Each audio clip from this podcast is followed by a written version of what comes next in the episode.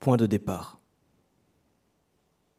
Plus tard, bien des années après, quand le récit de sa vie aura commencé à se dire avec moins de nuances, et qu'il aura besoin de faits secs et précis, ce moment et ce lieu seront ceux par où tout finit. Valenciennes, 22 septembre 1822. C'était la saison de la foire, et depuis dix jours, de part et d'autre du muret qui la partage en deux, des dizaines de baraques bariolées avaient pris possession de la Grand Place.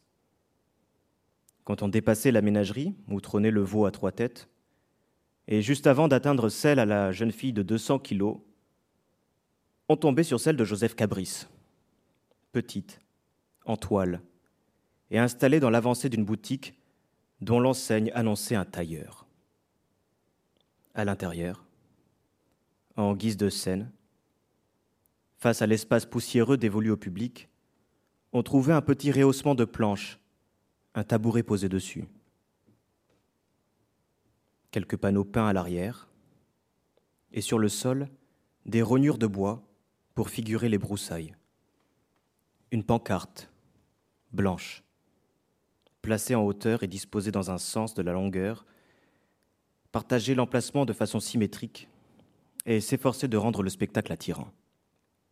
Cabris, le prince sauvage, se produisait là tous les jours. Et tous les jours, de 14 à 20 heures, en échange de quelques centimes, il faisait commerce de lui-même, montrant son corps et racontant sa vie. L'assistance était le plus souvent clairsemée. Ce second dimanche, toutefois, le 22, elle avait été plus fournie. L'un des bibliothécaires de la ville était parmi elles, un vieux monsieur en habit noir.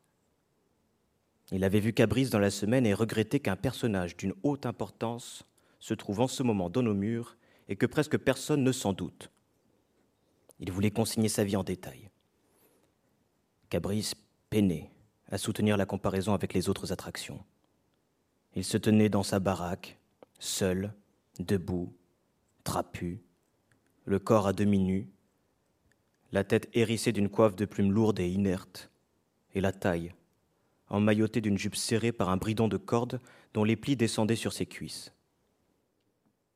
Une sorte de collier rond, rendu rigide avec le temps, battait sur sa poitrine et cliquetait à peine il avait bougé.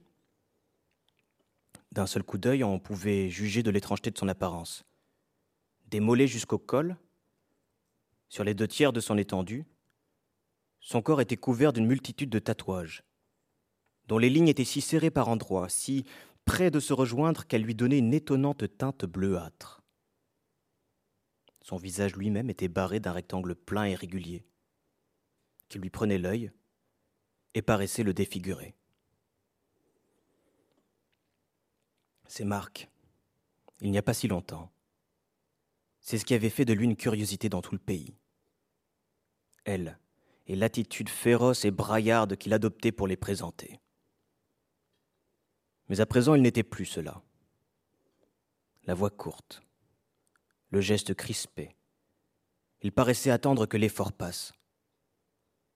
Là où jadis il sautait d'un bond sur la scène, cramponné à sa lance, courant d'un bout à l'autre l'air mauvais, il n'y avait plus que de légers tressautements de jambes, presque immobiles. Il avait cessé aussi de lancer par sa saccade sa tête à la renverse et de ramener soudain ses pieds sous lui, au milieu du spectacle, grognant, ruant, griffant l'air et jetant ses bras dans tous les sens pour mimer la guerre. Il ne restait, pour accompagner son corps étrange, que le récit de sa vie. Il le connaissait bien. Il l'avait déjà donné des centaines de fois. Il commençait toujours, sitôt installé, par dire qu'il était né à Bordeaux en 1780, qu'il avait été matelot dans sa jeunesse avant d'être capturé par les Anglais, qu'il s'était ensuite engagé dans un baleinier qui, de Londres, partait pour le Pacifique et qu'il avait vu le monde, Cadix, le Pérou, les îles Marquises, le Kamtchatka, Paris, Moscou, Saint-Pétersbourg, Calais, Genève. Il disait aussi qu'il avait été reçu à la cour et dans les salons d'Europe, qu'il avait rencontré le roi de France et le tsar Alexandre, qu'il avait appris à parler plusieurs langues et un temps oublié la sienne. À une date incertaine, peut-être 1795, quand le baleinier avait fait naufrage et que tous les marins avaient péri, il s'était retrouvé sur une île dont il ne savait rien. C'était Nukuhiva, un morceau des îles Marquises à peine connu des cartes occidentales. Et c'est là que sa vie avait changé du tout au tout. Au public, Cabris décrivait alors un monde de sauvages à peine croyable, où les hommes ont des superstitions pour tout, où ils recourent à la sorcellerie pour tuer leurs ennemis, et se livrent sans discontinuer à des guerres redoutables dont l'issue arbitre la grandeur des tribus. Il parlait de famines épouvantables, d'habitants qui attaquent les villages, les villages voisins, et dévorent, et dévorent la chair de ceux qu'ils capturent. Et pourtant, et pourtant, ajoutait-il aussitôt, il était devenu l'un des leurs. Le roi de l'île avait fait de lui son protégé, l'avait nommé grand juge et marié à sa propre fille. Et c'est là, suivant l'usage, qu'il avait reçu les tatouages qu'il faisait voir à présent. Il avait ainsi adopté leurs gestes, leurs goûts et leurs croyances. Il avait appris à vivre comme eux, et parmi eux, il s'était bâti une maison et avait aimé sa famille. Merci David. Bonjour à, vous tous derrière vos écrans et, euh, à ceux qui pourraient être là aussi pour cette énième saison euh, séance des éditions alternatives où nous réinvitons les éditions Anamosa et Chloé Patay, l'une de ses éditrices, et Christophe Granger, qui est à la fois euh, auteur chez Anamosa, mais aussi directeur de la collection Le mot est faible. Et si nous avons réinvité les éditions Anamosa aujourd'hui, c'est parce que, euh, si on a tendance à dire que ce que j'appelle éditions alternatives sont des petites ou des jeunes maisons méritantes, faisant un grand travail, mais qu'elles sont souvent sous le seuil d'une certaine visibilité, elles ont eu cette année, euh, cette année étrange et complexe, le prix Femina Essai pour Joseph Cabris, Les possibilités d'une vie de Christophe Granger, ici présent. Donc. Euh, Chloé, qu'est-ce que ça fait? Et Christophe, qu'est-ce que cela fait? Euh, d'obtenir un, prix euh, très respecté dans, la, dans le milieu, un, très beau prix d'essai, en cette période où il est très difficile justement après d'aller dans les librairies ou enfin, de défendre ce prix et ce livre. Je, commence. Ben, oui, bonjour à tous derrière vos écrans. Pour ceux qui sont en live, qui allaient vibrer avec nous, euh, c'est un petit clin d'œil à un internaute, euh, ce mot vibrer. Euh, ça fait ben, recevoir un prix pour une maison qui, ben, en fin d'année, avait été dans sa quatrième année de, publication. C'était une joie intense, d'autant que depuis le début de la pandémie, chaque moment de joie devient plus intense, euh, tant nos, semaines et nos mois sont ponctués de, de déception et d'attente. Donc c'est vrai qu'il y a eu une, joie, l'ascenseur émotionnel est, est monté très très haut. C'était merveilleux que ce soit ce livre et que ce soit cet auteur, à savoir euh, Christophe Granger. Euh, cet auteur, parce que avec Christophe euh, aussi, si on en arrive là, c'est le fruit de, euh, presque 15 ans d'échanges ensemble aussi, et d'amitié professionnelle, éditoriale, intellectuelle. Donc pour moi, ça avait une, une importance euh, d'autant plus grande que, ce soit le travail de Christophe. Et ce livre, ce livre parce que euh, représente euh, ce qu'on cherche dans la maison d'édition, à savoir des, manières de, transmettre des savoirs qui ne, néglige pas alors toute la méticulosité scientifique, mais qui sache aussi embarquer un lecteur. Enfin, donc ce, livre est, un, des exemples de texte euh, anamosa. Oui, parce que le, premier euh, livre publié chez Anamosa de, enfin de Christophe, celui-ci, hop, euh, La saison des apparences, sur l'histoire de pourquoi et comment euh, l'été soudain les corps se dénudent et quels sont les, enjeux politiques, sociaux, économiques, enfin, qu'est-ce que ça veut dire d'avoir le droit de se dénuder ou de ne pas se dénuder l'été? C'est un livre qui avait été précédemment publié chez Autrement, à une autre époque, quand tu étais éditrice chez Autrement. Et celui-ci, par contre, c'est vraiment une, création, euh, une création Anamosa. Et par ailleurs, tu es donc aussi éditeur chez Anamosa. Exactement. C'est la famille, en réalité. Euh, bah, je vais prolonger ce que disait Chloé. Euh, d'abord, euh, bonjour à tous. Et je vais commencer par remercier David, parce que. Mais si, parce qu'il y, a quelque chose de très touchant. Je ne vais pas faire ma midinette, mais c'est très touchant après avoir travaillé sur le texte. Enfin, moi, ça me touche beaucoup. Voilà, de, le voir, de voir s'incarner les choses, puis de, le laisser partir, en fait, de, le voir s'incarner hors de, mon travail à moi. Donc, ça, c'est important. Je, je, rajouterai quelque chose sur ce que disait. Chloé, euh, de, bah, évidemment, moi c'était une grande fierté le prix parce que ça récompensait un travail et que c'est un travail euh, long. Euh, bah, Chloé disait 15 ans, moi-même j'y ai passé 15 ans, donc c'est beaucoup de travail. Et quand on arrive au bout de se dire que finalement c'était pas 20, j'avais plutôt bien fait de m'accrocher, c'était voilà. Mais la fierté, elle était double. On parlait de l'édition alternative là à l'instant. Moi, c'est ça, ça m'a fait beaucoup plaisir. C'est-à-dire, le, livre peut pas exister hors de euh, des relations qu'on tisse avec son éditeur quand c'est un éditeur euh, alternatif comme celui-ci.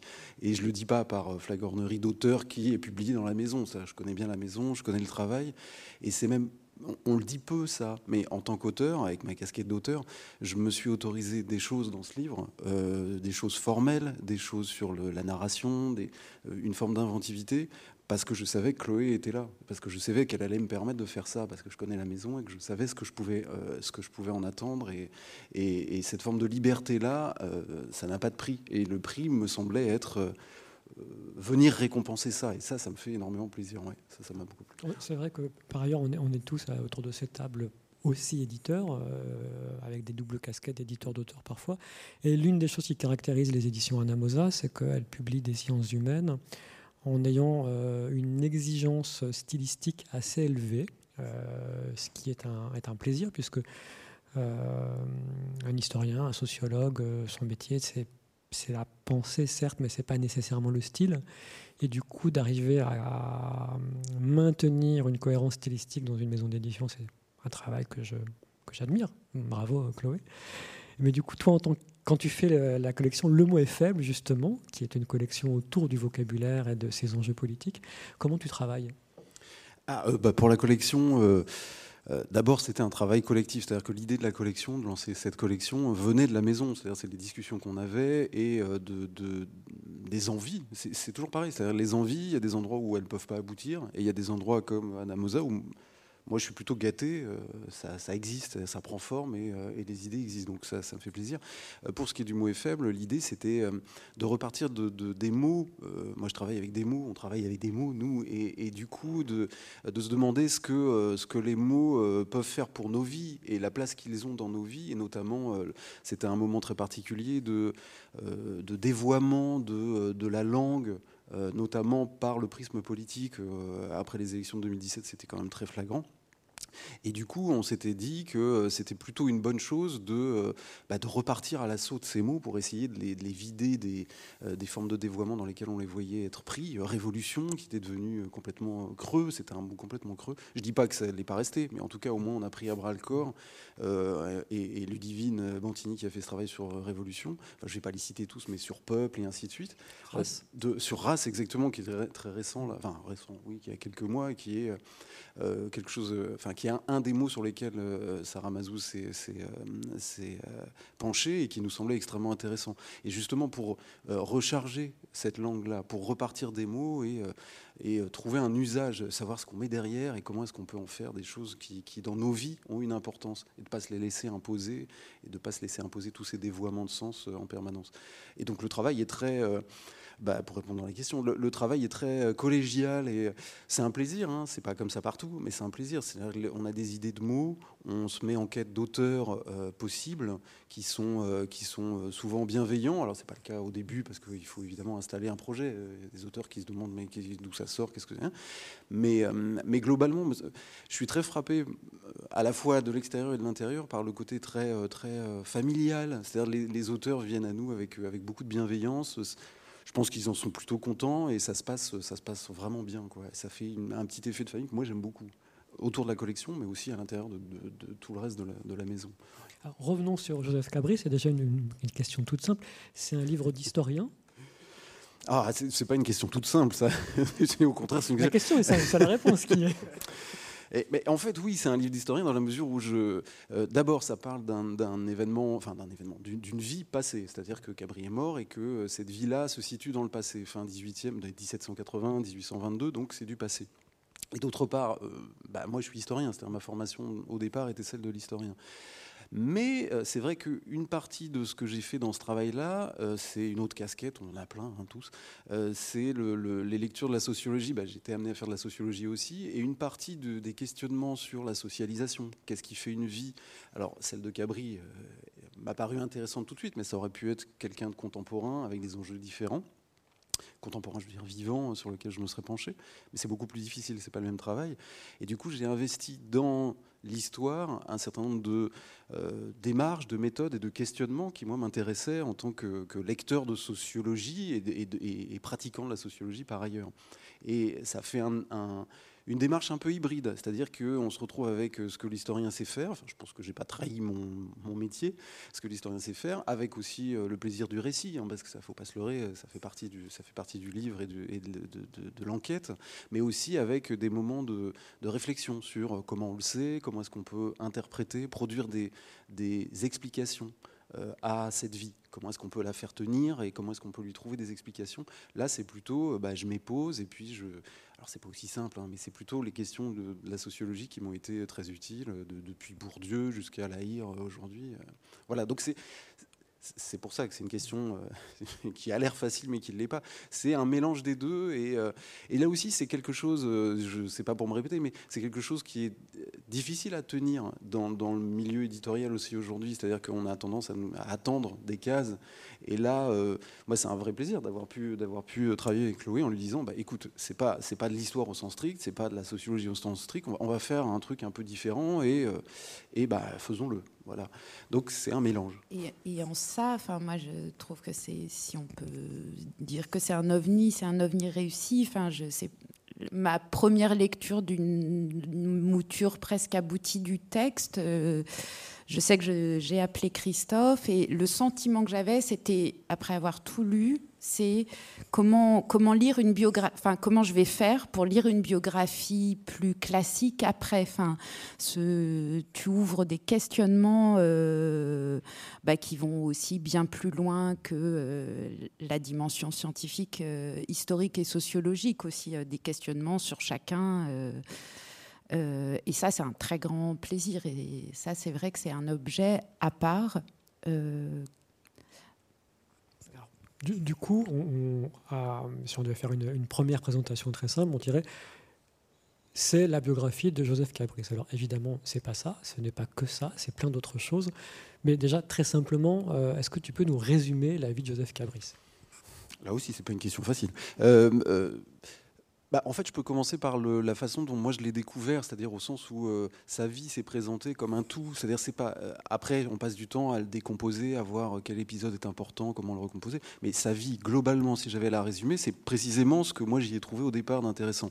C'est euh, bah, au départ, c'est un jeune homme qui euh, naît à Bordeaux euh, en 1780, aux alentours de 1780, et qui euh, se retrouve, comme, le disait l'épisode lu par David tout à l'heure, qui se retrouve par tout un tas de mécanismes à s'embarquer, après avoir été prisonnier dans les geôles londoniennes, sur un, sur un baleinier qui part pour le Pacifique. Alors il y en avait beaucoup à l'époque, ça se faisait. lui, il part sur ce baleinier, il y passe beaucoup de temps proportionnellement à d'autres baleiniers, et il se retrouve, euh, par la trajectoire assez classique mais très intéressante à étudier, euh, dans le Pacifique, et euh, notamment aux abords d'une partie des îles Marquises qui était peu connue à l'époque, en tout cas pas connue de lui probablement, Et il fuit le baleinier. Il se retrouve donc dans une l'une des vallées de cette île, c'est passionnant, c'est un point, alors je suis plus dans le résumé, mais c'est passionnant de se demander, mais alors il arrive dans un endroit qu'il connaît pas, auquel il connaît rien, qui est très hostile, il s'installe, premier mystère, comment on s'installe dans un univers qu'on ne connaît pas du tout. Euh, euh, et, il, y reste, il y reste six années en tout, euh, avec, là aussi, ce que, ce que l'épisode lu disait, c'est-à-dire avec une, forme d'intégration pratiquement complète. C'est-à-dire qu'il il, change de vie complètement. Il passe de baleinier à, pour aller vite, chef de guerre d'une des tribus de Nukuiva. Alors, la, la, plus puissante et la principale. Il est il est euh, adopté, c'est pas le mot, mais protégé par le, par le, principal chef de, de, l'une des tribus de, l'île. Euh, il se marie, il se fait tatouer comme le prévoient les rites marquisiens à l'époque. Donc il est intégré et il se bat pour sa tribu. C'est-à-dire il se bat, il risque sa peau, il, il, troque sa vie pour aller se battre au nom de sa tribu et pour défendre sa tribu. Et, et donc il est, on peut dire qu'il est intégré, il se marie, il a, une famille. Et arrive en 1804 euh, la première expédition euh, russe autour du monde. Alors euh, les Russes, le, tsar voulait faire comme les expéditions anglaises puis françaises. Et donc il se trouve que cette expédition, qui est censée faire le tour du monde, et qui donc en train de le faire, arrive également sur cette île de Nukuiva. Et les savants et les, officiers et les hommes de bord du navire sous, la, tutelle de, de Krusenstern, donc qui, qui chapeaute l'expédition, bah, font ce qu'on fait d'habitude, c'est-à-dire visitent l'île. Ils s'installent et puis euh, ils, récoltent des matériaux, ils récoltent des histoires, ils essaient de, comprendre comment la langue euh, fonctionne ici. Et il se trouve que bah, ce qui m'a intéressé moi, c'est que voilà, et Cabri, deuxième point intéressant, se retrouve en contact avec des Russes. Alors euh, il y a beaucoup d'Allemands parmi les Russes, mais on va les appeler Russes. Et il sert d'intermédiaire, il sert de, comment on dit, de, oui, d'interprète, voilà, merci. Euh, il sert d'interprète, euh, il, noue cette rencontre avec eux, et au moment où euh, les Russes repartent, donc ça dure que 12 jours, mais c'est très intense pour lui, au moment où ils repartent, euh, il l'emporte avec lui. C'est-à-dire qu'il y a deux versions qui, divergent, je ne vais pas rentrer dans le détail, mais en gros, ce qu'on peut retenir, c'est soit alors euh, il avait bien bu la veille, il a oublié de se réveiller, il était sur le navire, soit le capitaine Krusenstern a voulu l'emporter pour faire un trophée auprès du, en faire un trophée auprès du tsar. Mais dans les deux cas, il change à nouveau de vie, il repart sur ce navire russe. Et il se retrouve, euh, passé quelques mois et quelques épisodes assez truculents, euh, euh, au Kamchatka. point auquel il décide de rester, c'est-à-dire il descend du navire, le navire continue sa route, et lui il décide de rester là pour une raison assez simple, c'est qu'il a acquis une, une forme de, j'allais dire, de, un moyen pour continuer à vivre, qui est de montrer son corps et puis de raconter un peu ce qu'il a vécu sur l'île ou de le mimer. Et il s'est rendu compte que ça plaît bien aux marins, que ça plaît bien aux savants. Et là, il se trouve qu'il se dit, bah, pourquoi pas continuer là-dessus Et donc c'est son point d'entrée euh, euh, dans l'Empire russe de l'époque. Et on le retrouve, pour, faire très vite, on le retrouve, euh, juste pour, ces épisodes-là, on le retrouve à Moscou, dans la, cour de la noblesse de, Moscou, puis on le retrouve à Saint-Pétersbourg, où il rencontre le tsar, donc vraiment il a une carrière, j'allais dire, ascendante du point de vue social. Et alors il y reste un temps où il fascine la bonne société russe. Et puis il devient, euh, parce qu'il faut bien, euh, qu'il survive, il devient professeur de natation à Saint-Pétersbourg, puisqu'il avait acquis euh, la maîtrise à la fois sur le baleinier et surtout auprès des Nécoïviens, il avait acquis la maîtrise de la natation de manière extrêmement développée et l'armée, les armées européennes cherchaient ce talent-là pour, pour perfectionner leurs soldats. Donc il devient prof de natation avant de regagner la France. Euh, là, on est en 1817, donc le périple a déjà pris beaucoup de temps. Et, j'allais dire, c'est le, dernier euh, morceau 1817-1822, le dernier morceau de sa vie, qui là aussi est pluriel. C'est-à-dire que quand il revient en France, il entre par la bonne société parisienne, donc les salons, les cours, euh, il rencontre le roi. Et puis petit à petit, un déclassement social se produit, comme il avait connu en Russie, c'est-à-dire son corps et son histoire euh, éveille moins de curiosité et peu à peu il tombe dans le circuit des foires euh, que moi j'ai trouvé passionnant. Il rentre dans une foire, dans, une, troupe foraine et puis il fait les foires du pays comme ça euh, et, il montre son corps pour vivre et il raconte son histoire, une histoire qui change en fonction des, publics, ça on le voit changer. Et du coup, c'est comme ça qu'on le retrouve à Valenciennes, qui est un peu, j'allais dire, le deuxième ou troisième cercle des foires dans, l'ordre des importances. Donc vraiment, il dégringole. Euh, on le retrouve miséreux, malade, seul, parce qu'il dit en permanence, je, je donnerai tout pour retourner dans mon île auprès de ma famille ce qu'il ne parvient pas à faire. Il meurt euh, seul et triste à Valenciennes en, 1822, ce qui boucle la trajectoire euh, de, sa vie. Et c'est comme ça, moi, que je l'ai rencontré. Je me suis dit, ce parcours-là est quand même fascinant, il faut en faire quelque chose. C'est un parcours absolument extraordinaire. Avec, euh, on le lit en se disant, mais on peut en faire un film, on peut en faire une série, on peut en faire un roman feuilleton. Il est à la fois la figure du héros, du hantillon, enfin c'est énormément de, énormément de choses. Sa vie permet plusieurs romans, on va en parler euh, tout à l'heure, et en même temps, tu ne fais pas qu'une biographie, on va aussi en parler tout à l'heure, et tu t'interroges dans le corps du texte aussi sur tout ce qu'on ne sait pas sur lui, y compris dans la dimension, euh, le, rapport quasi, enfin, la partie fascinante de quand il est sur cette île, où il se pose des questions d'anthropologue, comment, comment, comment, comment vit cette tribu, comment lui vit dans cette tribu, etc. Et tout ce qu'on peut pas savoir sur sa manière d'être euh, d'être parmi eux. Et du coup, je redonne la parole à David. Il y a dans tout exercice biographique un important point mort. Dire que Cabris devient un guerrier respecté, ou même que ses habiletés donnent à sa personne une légitimité sociale, qui lui assure une position et une sécurité parmi les insulaires, n'exonère pas si simplement d'une réflexion sur la forme effective de la vie qu'il mène. Que mangeait-il? Et quel goût pouvait bien avoir pour lui les fruits âcres et laiteux de l'arbre à pain? Où dormait-il? Comment usait-il de la langue d'ici? Et comment s'adressait-il aux femmes Aux hommes Aux chefs? Que faisait-il de ses journées ordinaires? Et quel genre de croyances investissait-il dans les cérémonies locales? Que pouvaient bien dire de lui les gens d'ici? Et comment avait-il séduit sa femme?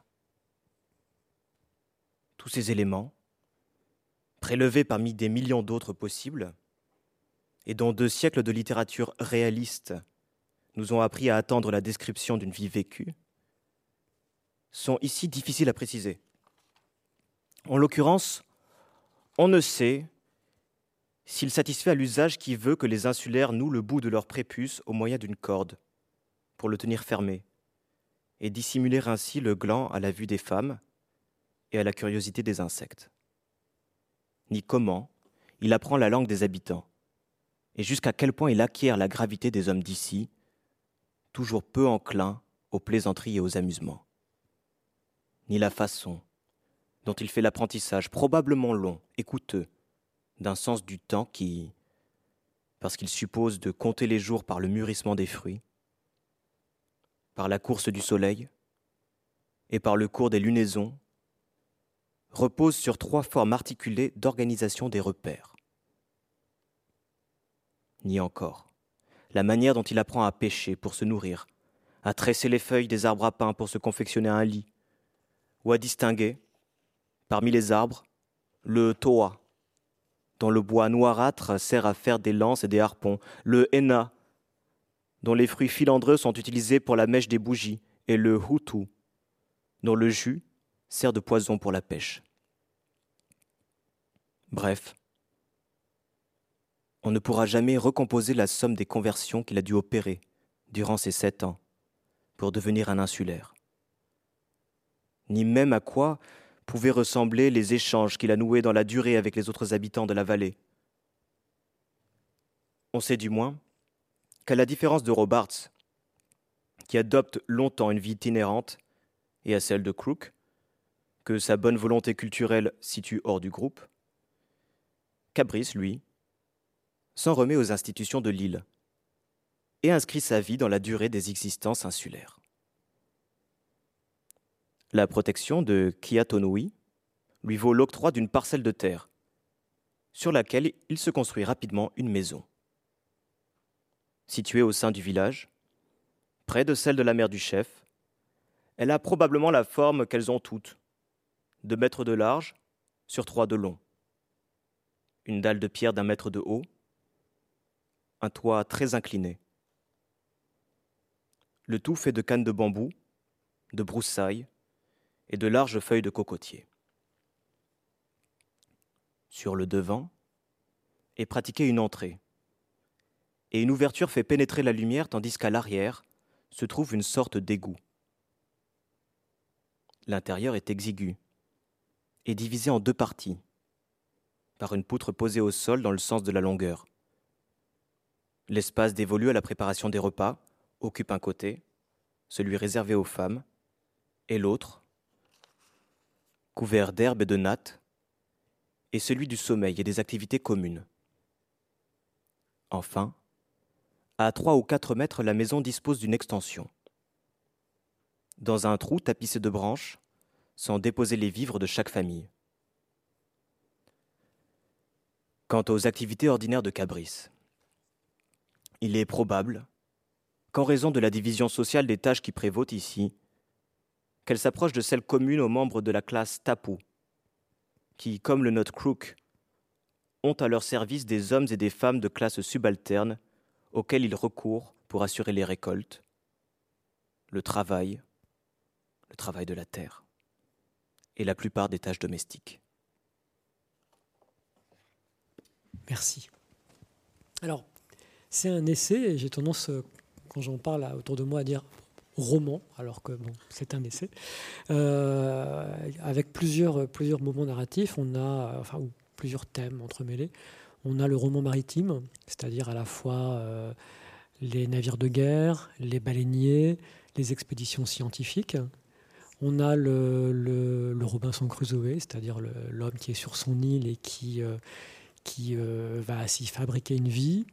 On a euh, tout un coup Joseph Conrad, c'est-à-dire euh, on est en Russie et euh, on rencontre le tsar, on a une vie un peu dissolue et puis on est professeur de natation dans une école d'officiers.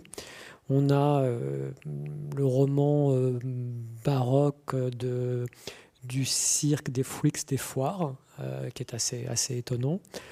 On a un petit côté roman des Lumières avec on rencontre le roi de France, on rencontre le tsar, etc.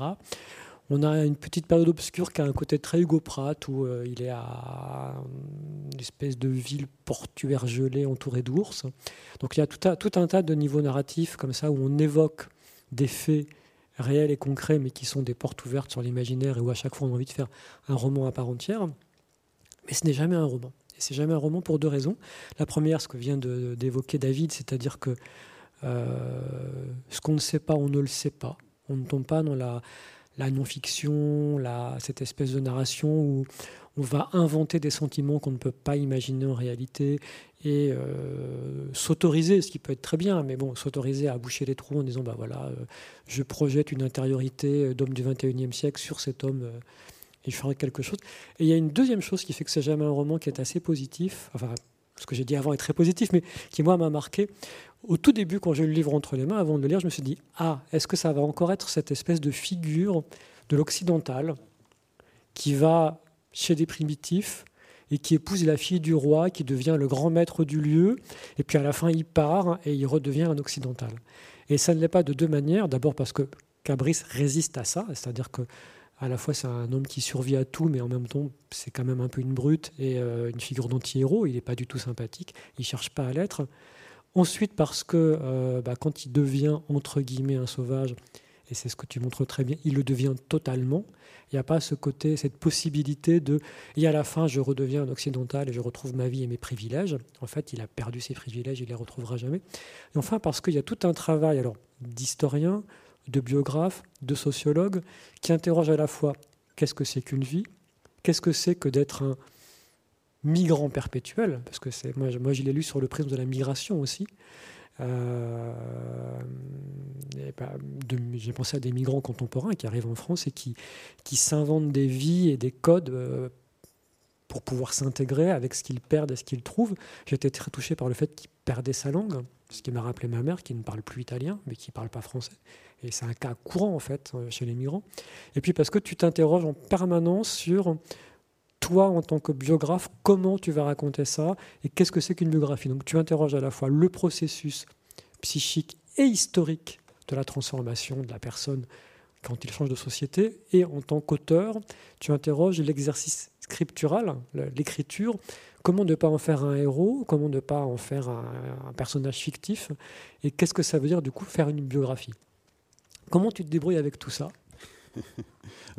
J'ai des, scrupules à toucher à tout ce que tu viens de dire là. Le, le, pire, ce serait d'essayer de rentrer dedans pour, pour dire à tel endroit j'ai fait ça, j'ai fait ça. Non, c'est exactement ça que j'ai cherché à faire. Et euh, peut-être ce que je peux dire, c'est le, En fait, pour, pour, faire toucher du doigt les enjeux, c'est euh, euh, précisément le but du, le but du jeu, c'était d'arriver à comprendre, pas raconter sa vie, mais à comprendre comment ça tient une vie de perpétuel migrant. C'est-à-dire que précisément, il change d'univers et il change d'univers. Euh, moi, je me pose des questions toutes bêtes. On, est tous plus ou moins euh, passés par des univers différents avant d'arriver à être ce qu'on est. Euh, parce que quand on, quand on va à l'école, et eh ben, on sort de la famille. Quand on va trouver un boulot, ben, on est sorti de l'école, on n'a pas les mêmes, les mêmes socialisations, les mêmes habitudes. Et dans son cas à lui, précisément parce qu'il il migre d'un univers à un autre, ce qui m'a fasciné, c'est mais comment il s'intègre? C'est-à-dire comment est-ce qu'on s'y prend? Et pas, pas en le faisant une fois, en le faisant toute une série de fois. Euh, où il est obligé de changer d'univers, où euh, ce que tu, disais très bien, c'est pas le héros qui arrive et puis qui façonne le monde à sa mesure, c'est pas ça du tout. Il est obligé de bricoler à partir de ce qu'il trouve dans l'endroit où il arrive. Par exemple, bah, à Nuku il réinvente pas le monde Nuku il se soumet à ce qui existe, il est obligé de l'apprendre, il est obligé de rentrer dans les codes qui existent. Et le, boulot de l'historien, là, il est passionnant. il faut arriver à recomposer en permanence, moi c'est ce que j'ai aimé faire, euh, le monde qui existe avant lui, et la façon dont il y trouve une place, dont il négocie une place euh, sur ce mode de l'intégration.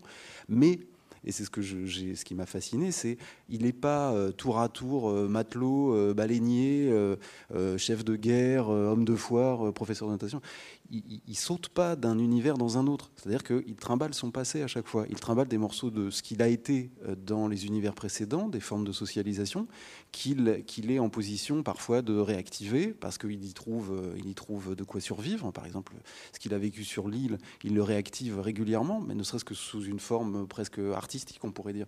Il raconte sa vie. Donc il, a tendance à le romancer, il a tendance à transformer en fonction du public. Mais en permanence, son passé est présent dans la façon dont il vit au présent.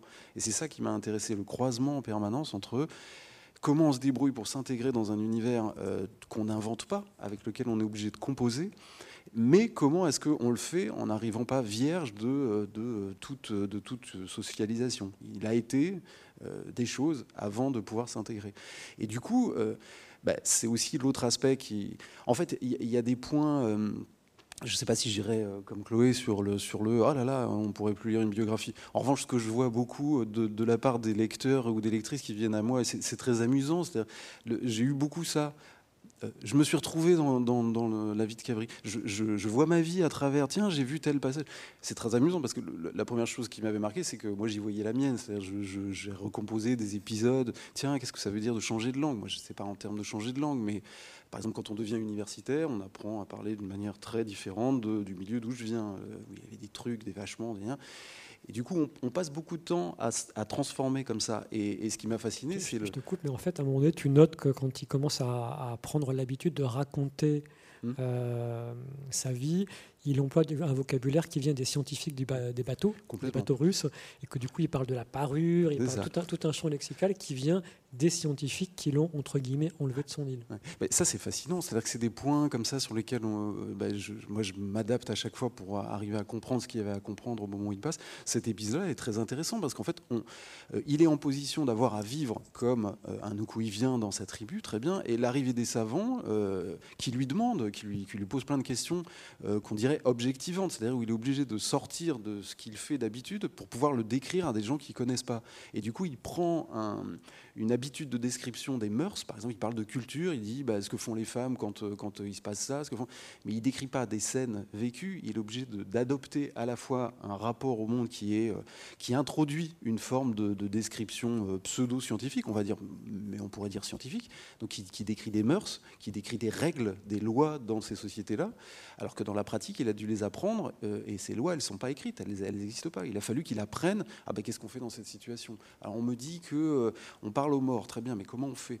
Et, du coup, c'était ce, cette façon dont euh, bah, on est un peu tous fait comme ça, cette façon dont, en traversant des univers dans lesquels on se retrouve, euh, on, est contraint à, croiser deux choses, au moins deux choses, hein, plein d'autres choses, mais au moins deux choses, à la fois les propriétés sociales de l'univers en question et euh, à la fois le passé qu'on a incorporé, les habitudes, les manières de faire, les manières. Et ça, c'était assez intéressant. Et alors, du coup, euh, j'ai fait très attention, parce qu'en fait, le, je pourrais en parler des heures, mais ça m'a pris 15 ans, c'est peut-être pour ça. Mais euh, j'ai défait beaucoup plus de fois que je n'ai fait, en fait. Et, euh, et c'est des questions de, presque de méthode, c'est-à-dire pour être fidèle à ce que je voulais montrer, je ne pouvais pas me permettre de, broder, c'est-à-dire de dire à tel endroit, bah tiens, bah, je vais l'inventer parce que, ou même sans l'inventer, euh, ben euh, un tel a vécu ça euh, à peu près, à peu de choses près la même chose, où on sait que ça se passe vaguement comme ça, donc je vais le, je vais le couler dans un moule de choses qu'on sait déjà par ailleurs. Et je voulais pas faire ça. Je voulais partir du fait que pour recomposer sa vie, je veux savoir ce qui lui arrive à lui, et ce qui lui arrive à lui, ou ce qui arrive à des gens avec qui il vit en fait, qui nous racontent les gens qu'il lui-même, et ainsi de suite. Et du coup, ça interdisait euh, ce que je dis à la fin. J'ai pas cherché à mettre le lecteur en position de d'éprouver ce que Cabri éprouve, c'est-à-dire oh là là, bah, euh, qu'est-ce qu'on fait là? Euh, Si s'il l'éprouve, c'est tant mieux. C'est des questions qu'on se pose, ni à penser dans sa tête, mais à comprendre. À chaque fois, j'essaie de, de, produire un mécanisme d'explication, c'est-à-dire de dire mais comment il y arrive en fait? Comment est-ce qu'il s'y prend pour parvenir à? Pour parvenir à continuer en permanence. Et c'est en ça que c'est à la fois une biographie, mais pas que. C'est-à-dire que ça oblige dans le cas de Cabri, c'est double, mais ça oblige à réfléchir à mais quand on raconte une vie, on raconte quoi? Parce qu'en fait, on passe notre temps à faire des notices biographiques euh, euh, qui existent malgré nous sur, sur euh, plein de trucs, ou des CV qu'on fait. On, passe beaucoup de temps à raconter sa vie. Le, le, pire, ce serait de faire semblant que c'est une activité qui ne nous concerne pas. Alors que dans le cas de Cabri, euh, le fait de raconter sa vie, c'est sa vie. C'est-à-dire que le, fait de pouvoir raconter les épisodes, quitte à les romancer un peu ou à les raconter dans une langue qui convient à son public, euh, c'est ce qui lui permet d'avancer, c'est ce qui lui permet d'acquérir une position. Et l'autre aspect qui est fascinant, c'est que, bah, comme nous tous, il est, il est pluriel. C'est-à-dire qu'au bout du compte, ça reste quand même un type pas très fréquentable. Hein. Il a des fréquentations douteuses. Il, abandonne, enfin, il donne sa femme à son ami quand il s'en va. Bah, c'est comme ça qu'on fait. Voilà. Il menace de dévorer des ennemis. Enfin, il n'est pas très il fréquentable. peut-être un chien. Oui, oui, exactement, euh, Munito. Et donc, euh, ce que j'ai essayé de faire, c'est de ne pas en faire un objet qui serait. Bah alors là, donc, on arrive en disant, bah, c'est son caractère, il est comme ça, mais d'arriver à comprendre que euh, bah, d'où ça vient, ça, parce qu'il a une forme de décalage qu'il n'arrive jamais à combler. Bah, ce que tu disais, c'est pas le héros magnifique, c'est vraiment pas ça. Et d'autre part, euh, cette position d'être dans le décalage, c'est précisément ce qui lui permet de trouver une place, parce qu'il n'est pas comme tout le monde. Ce capital de singularité là qu'il entretient. Euh, c'est ce qui lui permet de vivre. Sinon, on vient plus le voir. S'il est comme tout le monde, il n'intéresse personne. Et donc, il est obligé de l'entretenir. Et en même temps, c'est sa vie. C'est-à-dire qu'il ne peut pas vivre autre chose que ce qu'il a raconté et il se retrouve euh, coincé au bout du compte. Donc, c'est tous ces fils-là qui me semblaient intéressants à, tirer. Et, euh, mais je suis d'accord, voilà, il faudrait un film, une BD. J'étais parti avec plein d'idées, mais ça donne ça. C'est déjà beaucoup. Hein, Chloé, tu as, eu les différentes étapes du manuscrit sur ces 15 dernières années? Les, différentes étapes, non. On en, ça fait un moment qu'on en parle. Alors, pas depuis 15 ans, mais ça fait, je dirais, 6-7 ans que, que, tu me parles de ce bonhomme avec ses tatouages. euh, ouais, ouais, oui, oui, largement 6-7 ans. Non, ce que je voulais ajouter aussi, et Christophe, tu le dis dans le livre, c'est que c'est aussi un projet profondément humaniste dans le sens où aussi tu es, en tant qu'historien, il y avait, il me semble, comme euh, l'envie, euh, à force de croiser des vies, des morceaux de vie qu'un historien utilise selon l'objet qu'il a construit, euh, le sentiment que tu passais peut-être à côté d'une vie et de ces vies-là, et donc l'envie, non pas de une tentative d'épuisement, mais au contraire d'enrichissement d'une vie, de, de redonner, en fait, en tant qu'historien, de, faire vivre, je ne sais pas, mais d'aller au bout d'une vie euh, ça, ça, m'a beaucoup touché. Je crois que ça, ça compte beaucoup euh, cette présence, euh, cette envie de, de le faire vivre et et d'aller au bout, en fait avec lui. Si je dis deux mots parce que c'est vrai, c'est un point très important que, je, mets dans le bouquin, mais je dis pas trop parce qu'en fait, il a plein de ramifications euh, très euh, profondes. C'est que je me suis retrouvé à un moment dans ma vie où je me suis demandé si je faisais bien mon boulot, en fait, je faisais bien mon métier d'historien parce que je trouvais pas de boulot à l'université, des parcours compliqués. Et du coup, des moments de remise en cause comme ça. Et, c'est le produit de ça aussi, de, bah, ce que dit Chloé exactement. J'ai fait d'autres bouquins. dans, nos métiers, on passe du temps à raconter la vie d'autres personnes ou à les analyser, euh, les, acteurs ou les actrices du passé, qu'est-ce qu'ils ont fait, machin. Et on les, on les condense dans des, dans des collectifs ou dans des périodes. On, les. Euh, étiquettes avec des mœurs. Bon, alors eux, ils sont, comme ça, ou avec des catégories. Et en fait, je me suis demandé, mais au bout du compte, est-ce que, par exemple, qu'est-ce qu'on va raconter de ma vie à moi, ou de la vie de ma mère, ou de la vie... Est-ce que je retrouve ça dans les, dans les bouquins que je lis ou dans les bouquins que je fais? Et, je me suis dit, mais non. En fait, non. Il y a une espèce de frustration comme ça qui, se disait, mais une vie, comment elle se fait? Bah, En fait, au bout du compte, j'ai bossé toutes ces années, mais j'ai toujours pas compris ça. J'ai toujours pas eu la possibilité d'aller au bout. C'est pour ça que je ne le dis pas tout le temps, mais, euh, c'est un point d'appui très intéressant. Je ne dis pas que j'ai réussi, mais je dis juste le point de départ, c'est ça. Mais au bout du compte, plutôt que d'en avoir des centaines et des milliers qu'on condense dans des bouquins, bah, comme j'ai fait euh, dans le passé, une seule, comment elle tient, comment ça marche? Est-ce que, est-ce que, est-ce que, je, est-ce que j'y arrive? Est-ce que, est-ce que je vais comprendre quelque chose à partir de ça? Pour donner un peu une idée de comment tu travailles, je voudrais, évoquer deux, enfin trois points, mais je vais commencer par deux. Quand, euh, arrive sur cette, euh, cette île euh, des Marquises, en fait, il n'est pas le seul occidental à être là. Il y en a deux autres. Il y a Robert, enfin son nom varie un peu selon. Enfin, ils sont trois. Et, du coup. La, première question que tu poses, c'est ces trois occidentaux arrivent à peu près au même moment dans la même île et euh, l'un euh, va être bah, un peu la figure du héros à l'américaine, euh, enfin cinématographique, c'est-à-dire qu'il va être l'occidental qui reste un occidental mais, qui participe à la vie de l'île et qui a une épouse, une maison au bord de la, de la baie où arrivent les bateaux. Il est entre deux mondes et il est le passeur et il se, il se, il se vend comme un héros occidental en fait. Il y a celui qui n'y arrive pas du tout. Et puis il y a Cabris qui lui se, devient un, vrai, un vrai insulaire en fait, n'est plus européen. Et donc tu, tu, interroges le parcours de chacun des trois en disant mais pourquoi sur ces trois personnes qui ont à peu près le même âge et qui sont à peu près des marins, enfin qui ont à peu près le même passé et qui arrivent sur cette île, pourquoi il n'y en a qu'un qui devient cela? Donc il y a toute une interrogation sur les conditions euh, historiques et sociologiques en amont qui permettrait alors non pas d'expliquer mais de commencer à comprendre pourquoi un seul parmi les trois euh, pratique cette intégration absolue. Et comme c'est un texte à tiroir, euh, il y a quelque chose que je trouve assez fascinant. Donc sur toute la partie de l'île, il y a un travail d'anthropologie. Tu nous racontes la vie des indigènes sur place, la vie de cette tribu. Et puis tout d'un coup arrive l'expédition scientifique. Et là, tu deviens un historien des expéditions scientifiques. C'est-à-dire que tu interroges la manière dont les scientifiques pensent leur euh, travail, d'anthropologue ou de, de biologiste, enfin je ne sais pas trop comment les, comment les nommer à ce moment-là. Et pareil, là tu te, tu te, focalises sur deux scientifiques différents, et du coup deux points de vue, l'un qui voit les indigènes comme des sauvages, parce qu'il les juge toujours du point de vue de la morale européenne, et l'autre, celui qui parle à Cabris, qui va un peu plus loin dans l'interrogation.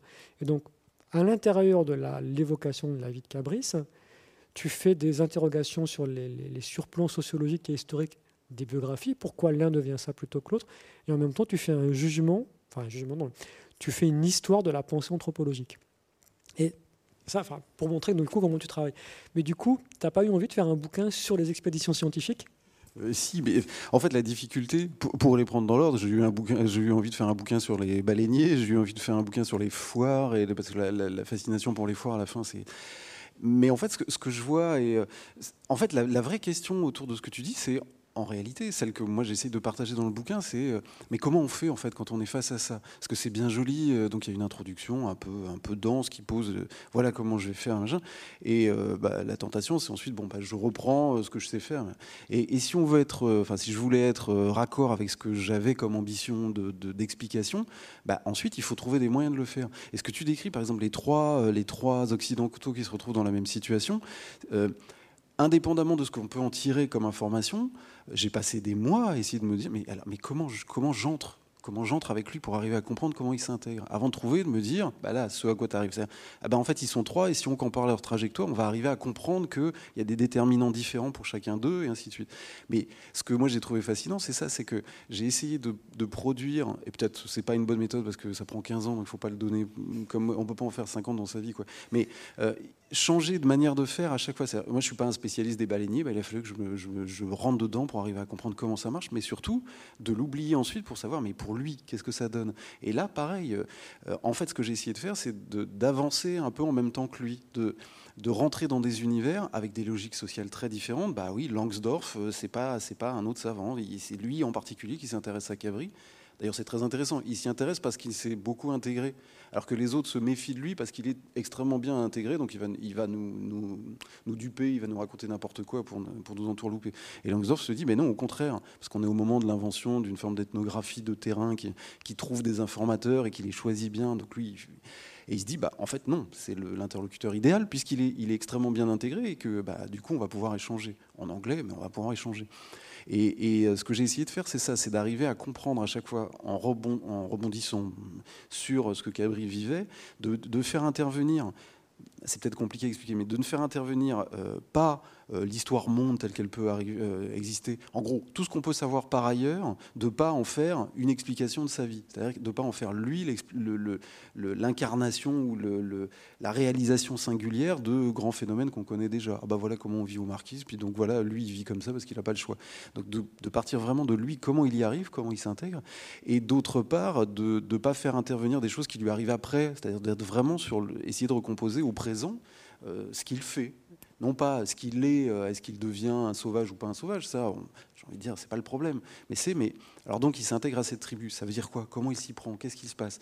Et là, en l'occurrence, d'arriver à comprendre comment il apporte des, des dispositions ou des, des, habitudes qui lui, sont, euh, qui lui sont favorables au moment de l'île. Alors, je ne vais pas rentrer dans le détail, mais on peut le comprendre qu'à partir du moment où on sait que euh, l'arrivée des, navires euh, occidentaux à cet endroit précis des îles Marquises a créé les conditions d'une rencontre. C'est-à-dire que dix ans plus tôt, euh, honnêtement, l'histoire, il meurt, il, ou il se fait dévorer, j'en sais ça n'a pas de sens. il faut recomposer. Pourquoi à ce moment-là c'est possible? C'est possible parce que les navires occidentaux arrivent ici et que donc les, différentes tribus en rivalité sur l'île de Nukuiva donnent une place aux Blancs parce que ça leur est favorable. Le, fait que les navires viennent dans cette partie de l'île leur donne du pouvoir sur leurs adversaires et donc ils, mettent en place un système qui donne une place dans leur, euh, dans leur cosmogonie aux Blancs.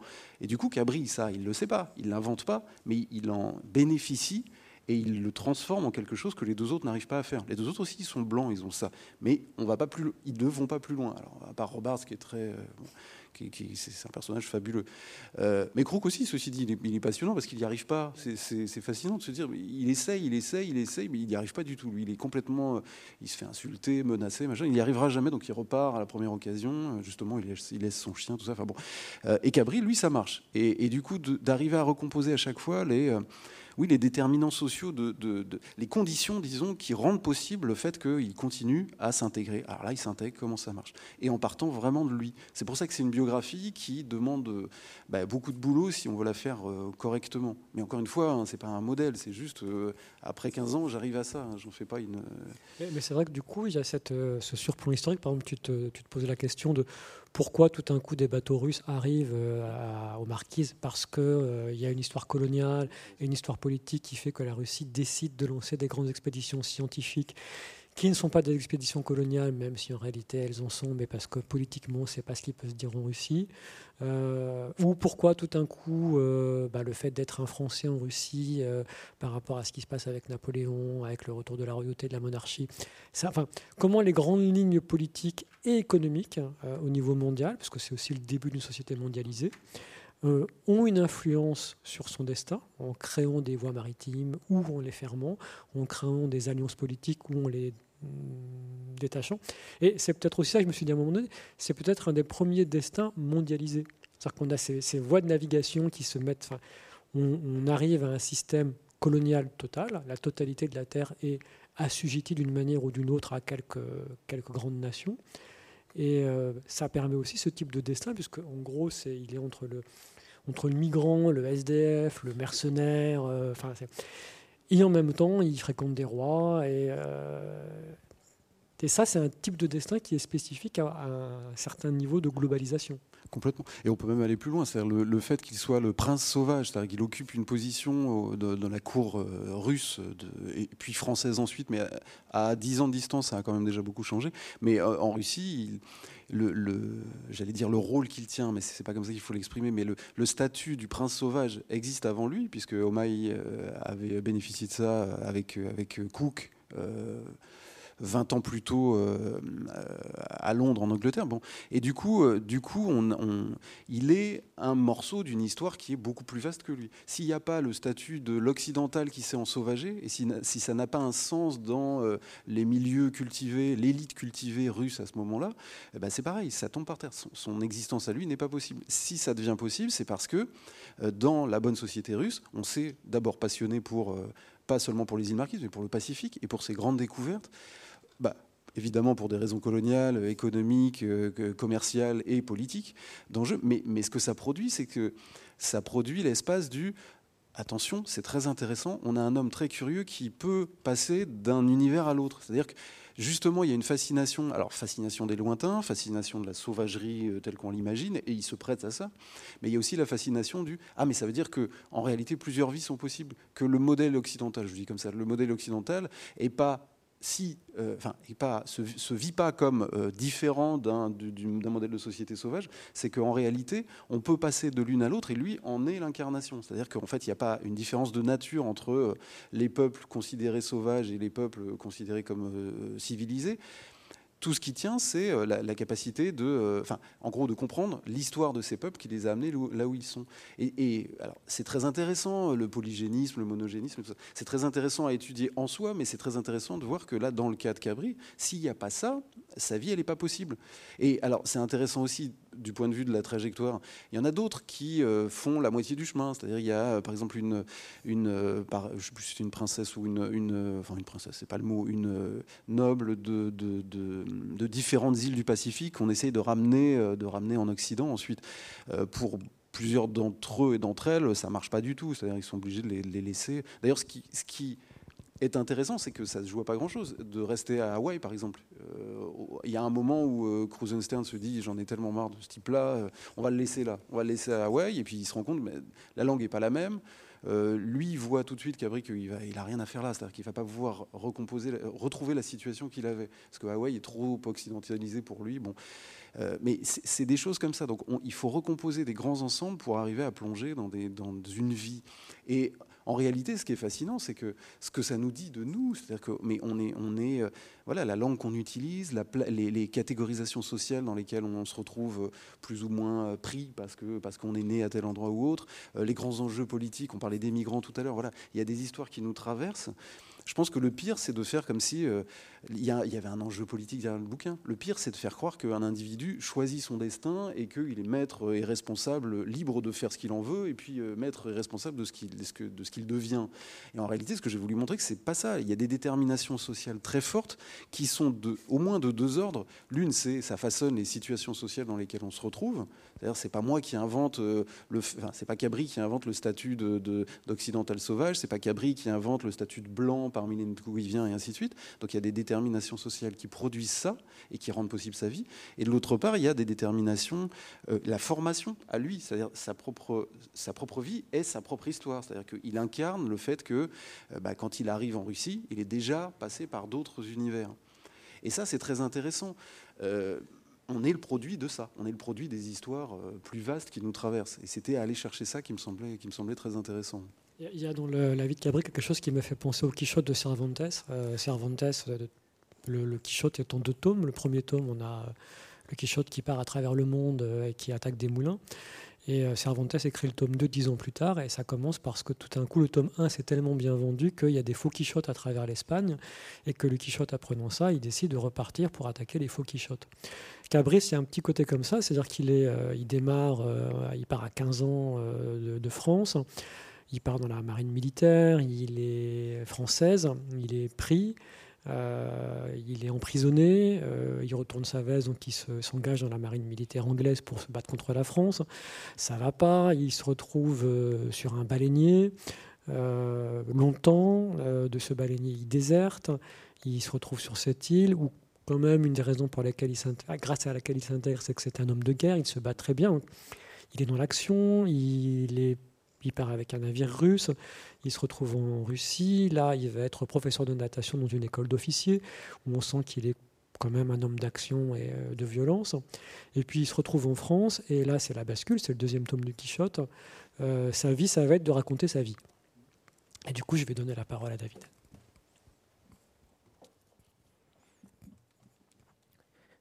Cabinet d'illusion, cour des Fontaines, numéro 4, près le Palais Royal. Aujourd'hui et tous les jours de 7h à 9h, spectacle de l'homme extraordinaire Joseph Cabris. Prix 3 francs, 2 francs et 1 franc. Le spectacle a lieu chaque soir, de 19h à 21h. Cabris donne deux représentations à la suite, et dans les premiers temps, du moins, le succès qu'il rencontre est considérable. Le théâtre français est enchanté d'avoir Joseph Cabris à sa portée, note en outre Raguenaud de la Chineille, qui ajoute que l'émotion qu'il suscite a donné aux curiosités une connaissance qu'il nous faudra bientôt faire, qu'il nous faudra bientôt faire un article à part pour chacune, une telle consistance qu'il nous faudra bientôt faire un article à part pour chacune. Le tatouage de Joseph Cabris, les montagnes, le concordat, la prétendue mort de Talma, l'étranglement trop réel du bravo Marpacha, la guerre d'Amérique espagnole, les rapports vrais ou faux sur l'assassinat de Fualdès, et surtout sur l'intéressante Madame Manson, estime en novembre le rédacteur de la revue politique. Voilà ce qui, depuis quelques jours, a fait successivement le sujet des entretiens.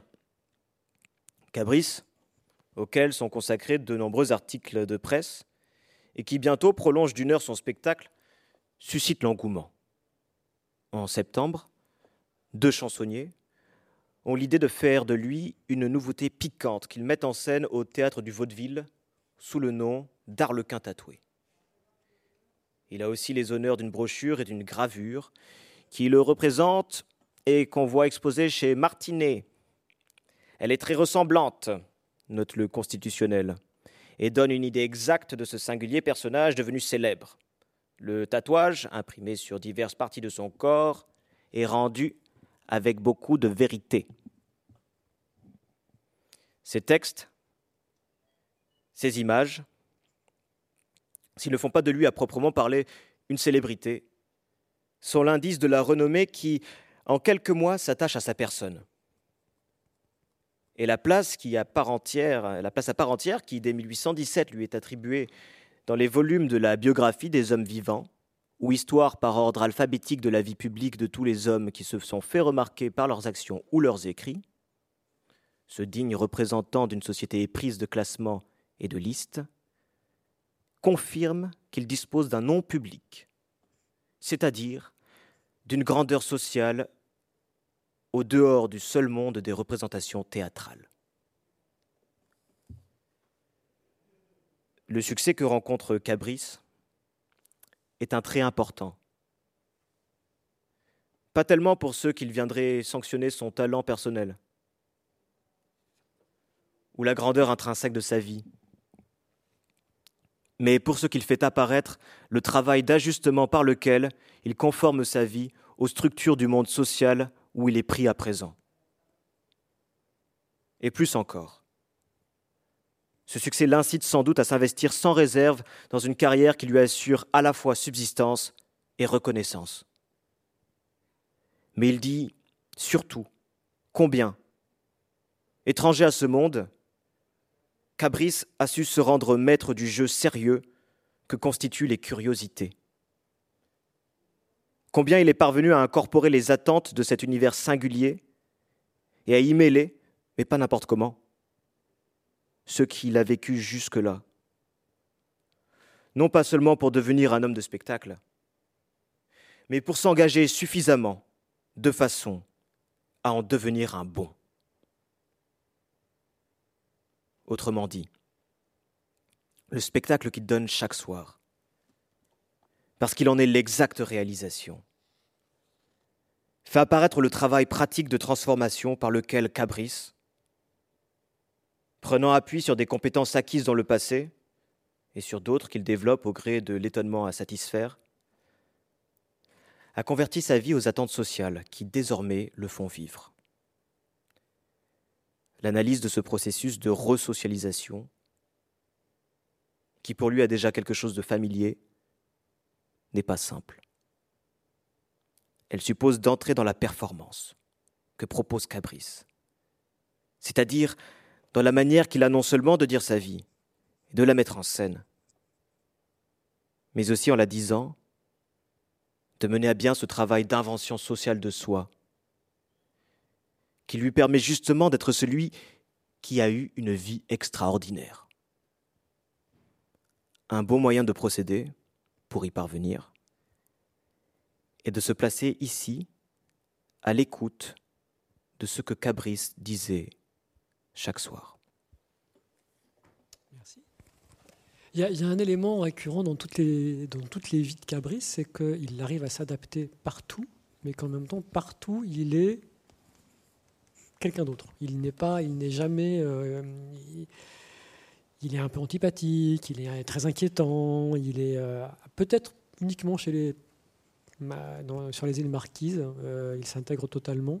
Mais partout ailleurs, on a l'impression que même avant, euh, même quand il avait 15 saisons dans la marine euh, française ou anglaise, il a toujours été celui qui savait faire et en même temps, quand il est sur les baleiniers, enfin, on dit qu'il est, quand il est avec les Russes, qui revient, qui s'intègre, qui redevient un marin.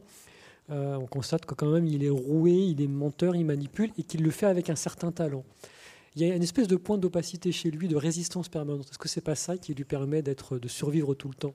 Mais je pense que le, alors c'est une partie qui relève entièrement de l'interprétation, ça, parce que c'est difficile de trouver un matériau qui permettrait de prouver ça. Mais en revanche, ce que, ce que j'ai essayé d'instiller par petites touches, c'est précisément le, le décalage qu'il entretient tout le temps. Il s'en remet, et en même temps, il entretient une forme de, décalage, une forme d'écart avec, euh, avec les, normes qui devraient peser sur son existence. C'est-à-dire qu'en fait, on le voit aussi très bien dans le type de fréquentation qu'il a, le fait qu'il soit ami euh, et un peu protégé, on peut dire ça comme ça, de, de Tolstoï, le, le grand-oncle.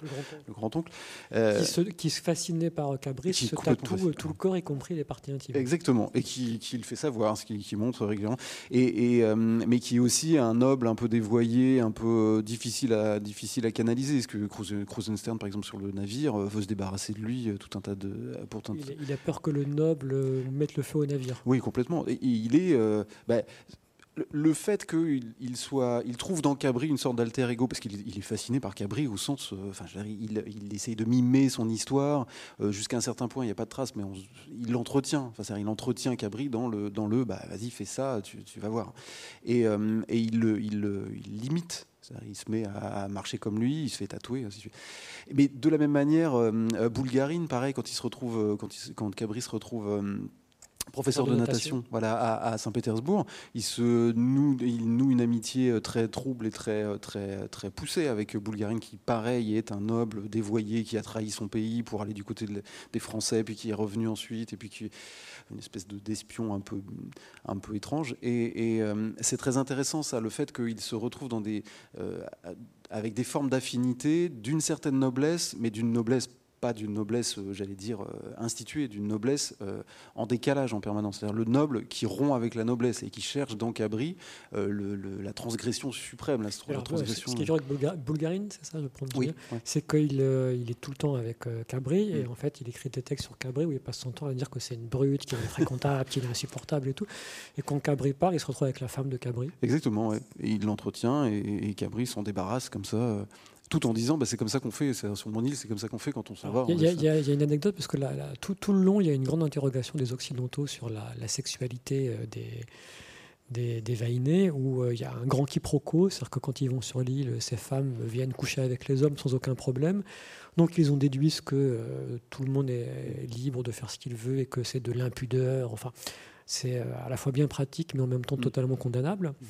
Et du coup, ils ne comprennent pas qu'il y a bien une institution du mariage, il y a bien une fidélité, il y a bien de la jalousie, et que en fait, les femmes se donnent aux marins uniquement parce que c'est euh, le mode relationnel avec les marins, mais qu'autrement, c'est pas comme ça que ça se passe. Absolument, oui. Il y a ce, ce, moment très drôle en Russie où il veut manger un homme qui euh, courtise sa femme. Qui courtise sa femme, oui. Et, et, du coup, ça entretient le côté euh, voilà infréquentable, inclassable. Et il est, il est, il est euh, comment dire, il prend appui sur ça, c'est-à-dire que c'est quelque chose qu'il a acquis, à part sur l'île où, à mon avis, euh, quand, quand on recompose sa vie, les, six années qu'il passe à Nokuiva sont centrales dans, sa, dans, dans le processus de conversion, c'est-à-dire c'est pour tout un tas de raisons, parce que le corps tatoué, il le trimballera toute sa vie, mais aussi parce que la, position qu'il acquiert dans, euh, dans la société, la petite société euh, insulaire de, cette tribu qui le place à une position importante, parce qu'il est chef de guerre, parce qu'il a les honneurs du chef, c'est quelque chose qu'il cherchera à, maintenir par la suite. C'est-à-dire qu'il, lui, ce qu'il... Ce qu'il euh, les moments qui, gouvernent sa trajectoire sont les moments où il, se retrouve dans la bonne société, c'est-à-dire où il peut briller à l'intérieur d'une bonne société. Et la catastrophe, c'est quand il dégringole et qu'il a du mal à retrouver une position. Mais par contre, euh, le, décalage dont on parle depuis tout à l'heure, par ses fréquentations, par, euh, ses attitudes aussi, dire bah, je vais dévorer l'ennemi, je vais dévorer le, rival qui courtise ma femme, ou je vais, je vais tuer machin, ou je t'abandonne ma femme parce que c'est comme ça qu'on fait, ou même ce qu'il dit quand il euh, je ne sais plus à quel endroit, à la fin du, voyage sur le, sur le navire de, de Krusenstern, où il, il, essaie de récupérer de la morora pour dire Mais comme ça, quand je retournerai dans l'île, ça va me donner un pouvoir supplémentaire, je vais pouvoir empoisonner les ennemis. Euh, Ce qui est intéressant sur l'histoire de la morora, c'est que il est prêt à utiliser la morora pour empoisonner ses ennemis sur l'île. Et quand le capitaine de navire lui dit euh, Mais si on te donne ça, tu pourras nous tuer nous aussi. Il répond Ah non, vous tuez vous, ce serait contrevenir. Enfin, il fait une différence entre hmm. la morale de l'île et la hmm. morale euh, occidentale.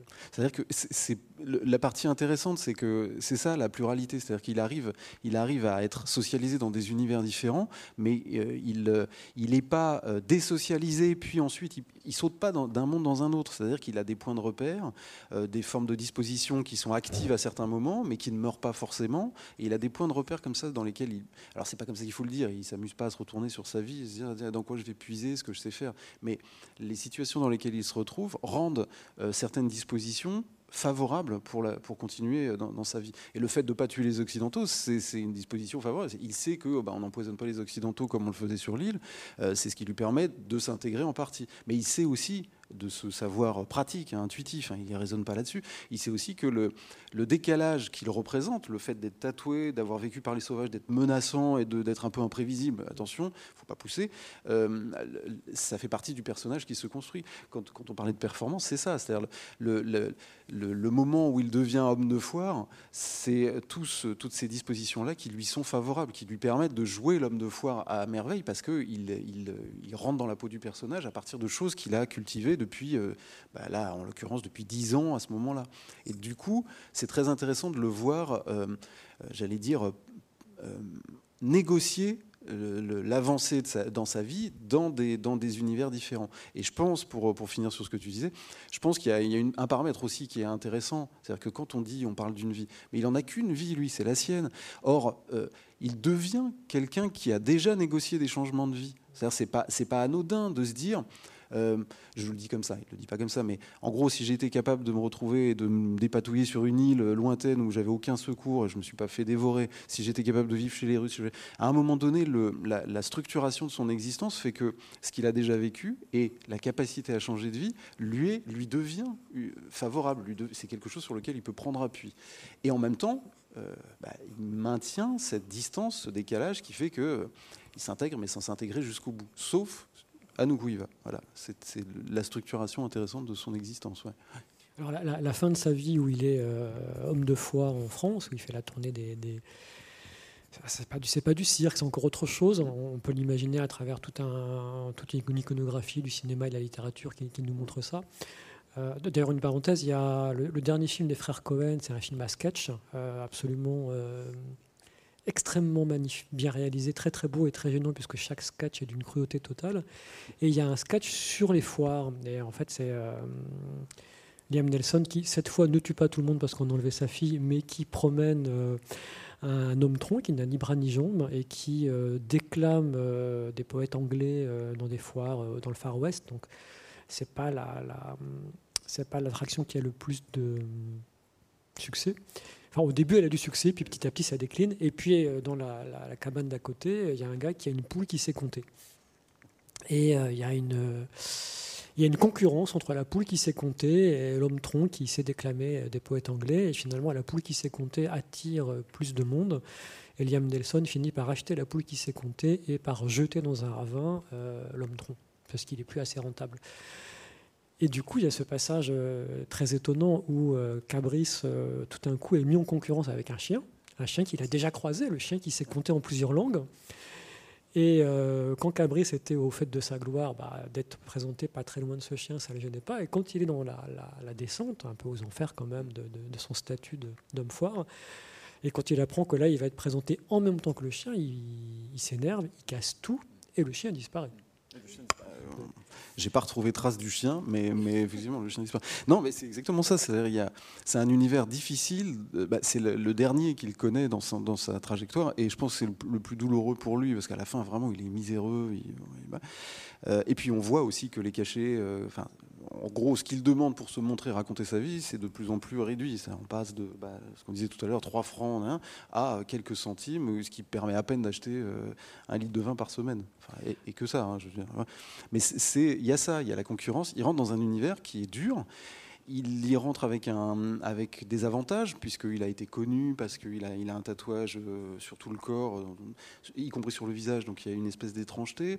Euh, on voit aussi qu'il, qu'il apprend à je ne sais pas enjoliver son récit, mais de, à l'adapter aux attentes. C'est-à-dire de petit à petit, la partie un peu euh, rigoureuse sur les cultures et machin disparaît au profit de scènes euh, apocalyptiques. La grande histoire d'amour. Voilà, la grande histoire. La, la, princesse qui m'a sauvé au moment où j'allais être euh, mangé, dévoré, voilà. Et, petit à petit, il cadre aussi son histoire avec tout ça. Donc on le voit adopter des, des, des pratiques qui correspondent à des attentes sociales déjà constituées. Cet univers des foires, bah, on n'y fait pas ce qu'on veut. Il y a des emplois et lui a un emploi, celui de l'homme tatoué, le, prince tatoué euh, qui a été sauvé par rien, et puis, et puis dont le destin était contrarié parce qu'il a été enlevé à son île. Et puis, euh, regardez comme c'est dramatique, il, il, n'a jamais revu sa femme et ses enfants. Donc il, a cet emploi-là. Le problème, c'est que euh, la, la, structure des foires est faite de telle sorte que c'est un univers ultra concurrentiel. Alors, au départ, ça se passe bien, il a un nom, il a cette renommée, et petit à petit, bah, il devient un personnage parmi plein d'autres, et petit à petit, bah, un peu comme euh, la poule, bah, il y, a une attraction euh, supplémentaire, euh, plus, plus neuve, plus qui fait qu'il dégringole. Petit à petit, il n'a plus la possibilité d'en faire une ressource suffisante pour vivre. Et euh, c'est ce qui fait, bah, c'est ce qui le conduit à Valenciennes. Déjà, au départ, il n'est pas à Valenciennes, il est à Genève, il est à Paris, hein. et petit à petit, il dégringole dans l'échelle des foires et il dégringole dans euh, l'attraction. Ce que nous dit, euh, la scène du début, c'est ça. même là, même à Valenciennes, il n'y a pas grand monde qui se presse pour le voir. On a un personnage aussi, aussi magnifique, et en fait, ça intéresse plus grand monde. Ça intéresse un bibliothécaire ça intéresse un bibliothécaire pour, pour d'autres raisons. C'est-à-dire pour, justement se dire euh, c'est un personnage important qui est venu chez nous et sa vie est magnifique. Mais, mais c'est, euh, on, est à la fin, quoi. Et c'est très intéressant parce qu'il, là, il n'a pas euh, le changement de vie qui lui permettrait de passer à l'étape suivante, comme on l'a vu à chaque fois, parce qu'a priori, passer d'un univers où il est institué, bah, un peu comme ce qu'on disait pour les migrants, c'est-à-dire, bah, on est dans un univers, on va en changer complètement. C'est très difficile, c'est quelque chose de. Mais là, il l'a pas. C'est-à-dire, il est prisonnier de cet univers il devient de plus en plus irascible, tous les épisodes de bagarre, machin. Et du coup, ça n'est plus une ressource suffisante, mais il n'a rien d'autre. Il y, a, un paradoxe dont je ne tirerai aucune leçon euh, morale ou politique, mais c'est une fois que ce Français revient en France qu'il est coincé.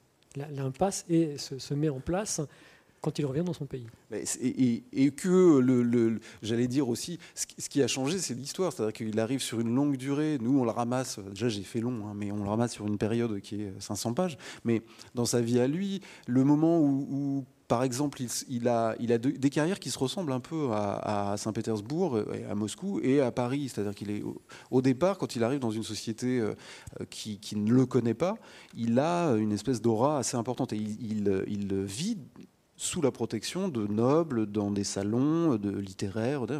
Et il rencontre les rois, euh, le tsar et le roi en France. Donc il est, il est quand même, au point de départ, il est dans un univers qui lui est très favorable et dans lequel il a une, bonne vie, une belle vie. Euh, si on peut en juger. Mais petit à petit, effectivement, euh, bah, le, temps ayant changé, le fait d'être tatoué, ben, oui, c'est très bien, mais c'est pas le truc qui va fasciner les foules. Le fait d'avoir vu l'autre côté de la planète ou des univers qu'on connaît pas, bah, maintenant on les connaît. Euh, il y a eu des, expéditions, il y a eu des explorations. Euh, Nukuiva, bah, on sait le situer. En tout cas, on sait situer les îles Marquises, on sait situer le Pacifique. Et en fait, tout ce qui faisait euh, son capital de singularité, en fait, le fait qu'il est un homme singulier parmi tous les hommes, c'est Mousse. Et donc, bah, il devient, il devient bah, pas grand-chose. C'est-à-dire, puisqu'il n'a pas pris de position, de situation sociale dans cet univers-là, eh ben, il n'a rien. J'ai une dernière question. Euh, et c'est pour ça que je parlais du bibliothécaire tout à l'heure. Et puis après, j'aurai une dernière question pour toi, puis une dernière question pour Chloé. Euh, dans, tout le livre, il y a des, éléments très concrets du salaire, combien, combien il est rémunéré, etc., sont évoqués. Et donc on découvre que pendant un certain temps, il vit bien, voire très bien, qu'il a un salaire qui le place entre l'aristocrate et la classe moyenne améliorée, etc. Mais donc en fait, c'est très chiffré, c'est très documenté. Le bouquin est agrémenté d'une iconographie très soignée, extrêmement bien mise en page d'ailleurs. Euh, comment est-ce que tu t'y es pris pour euh, réunir autant de documents?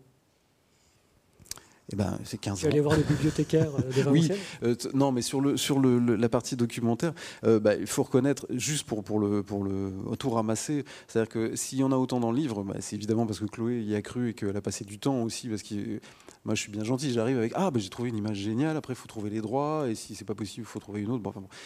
Elle dira ça mieux que moi. Mais, mais du point de vue de. de en fait, c'est une enquête, c'est-à-dire qu'il a fallu piocher dans des archives qui se découvrent au fur et à mesure, c'est-à-dire par exemple les, les archives de d'Estonie qui sont numérisées, c'est génial. On a des planches de, euh, de c'est lequel? C'est Langsdorff, euh, dont le, journal qu'il a tenu tout du long du voyage euh, des Russes dont je parlais est déposé là-bas. Parce que, bon, la Russie, bon, je ne refais pas l'histoire, mais du coup est déposé, en partie numérisé, et il y a des, y a des gravures, mais, des aquarelles en l'occurrence, mais magnifiques. Et du coup, ça donne envie de, de comprendre et de leur donner un statut dans le livre. Parce que si lui a, a, peint ça à ce moment-là, ce, que, ce que faisaient les savants, je me suis documenté aussi sur la façon qu'ils avaient de procéder, mais ils le font euh, en prenant des notes et ainsi de suite, des croquis, puisque tout ça est accompagné de notes. Donc on, arrive à comprendre comment ça se passe. Et petit à petit, ça donne un double matériau, à la fois très documentaire pour, euh, bah, savoir à quoi ressemblait un vient c'est pas bête euh, si on veut travailler là-dessus, à quoi ressemblait Cabri, si on voulait, mais aussi sur la façon bah, dont ils s'y prennent quand un navire étranger arrive.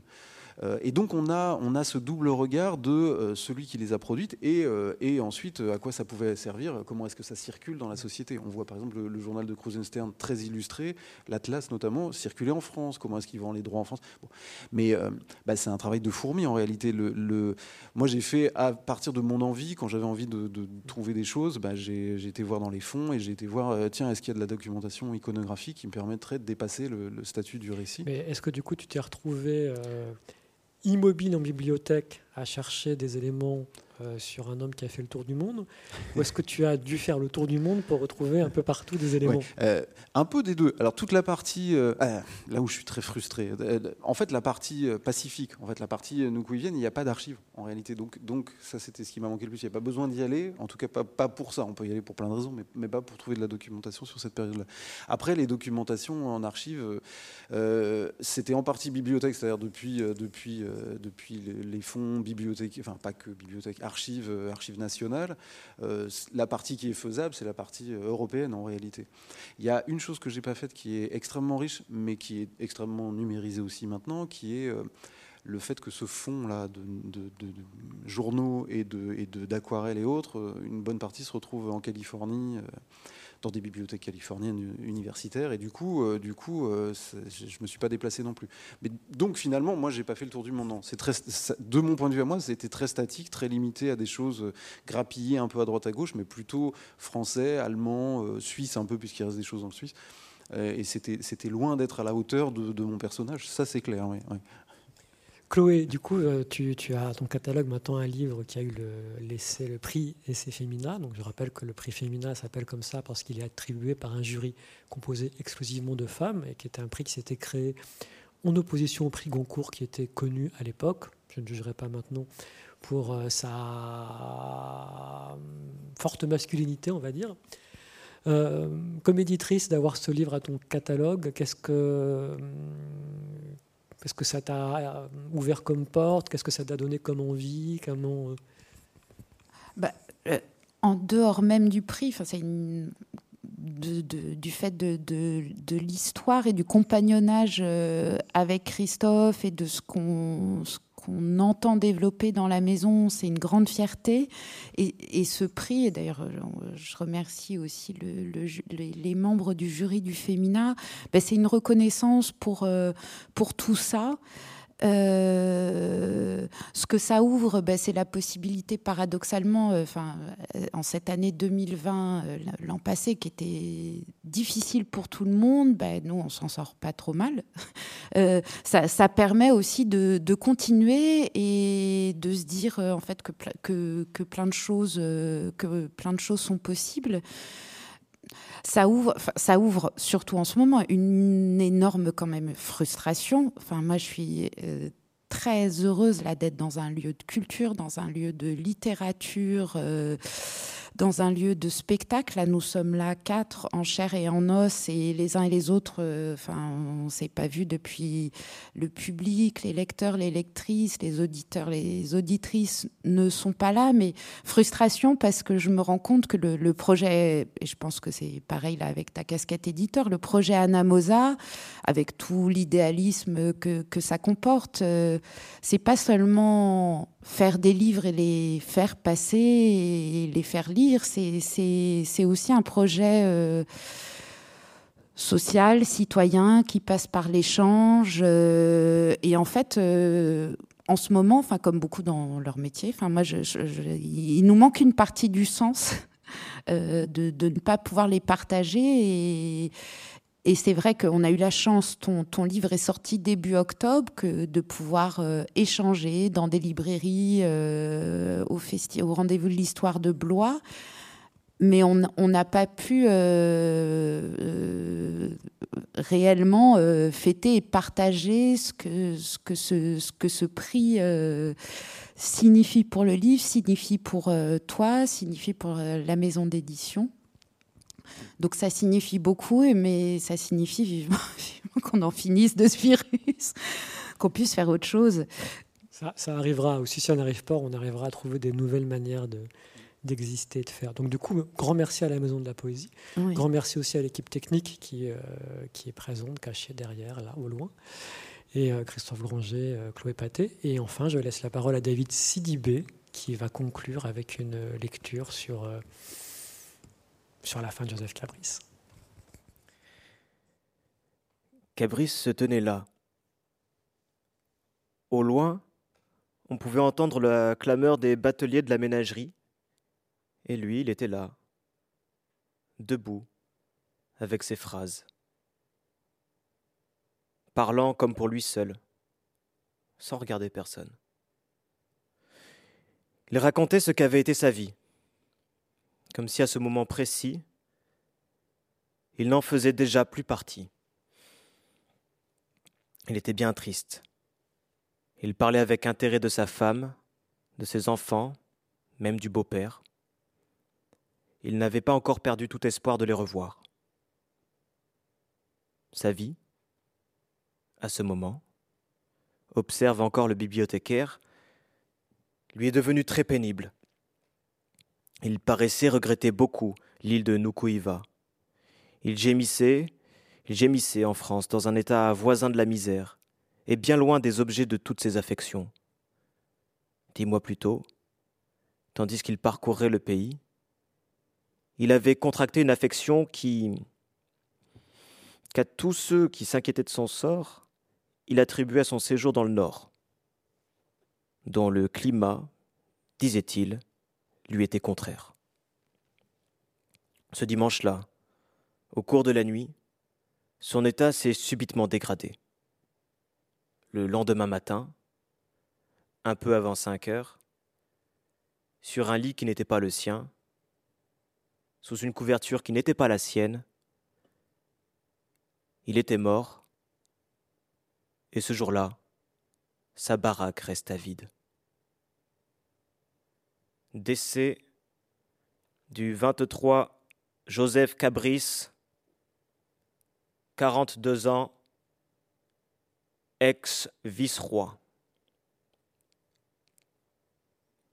La nouvelle de sa mort figure dans la plupart des journaux d'influence, du journal des débats au constitutionnel, du réveil à la Gazette de Lausanne, le fameux Joseph Cabris, gendre du roi des sauvages de l'île de Noukaïva, dont tout Paris a admiré il y a quelques années le singulier tatouage et la bizarre destinée, vient de mourir subitement à Valenciennes.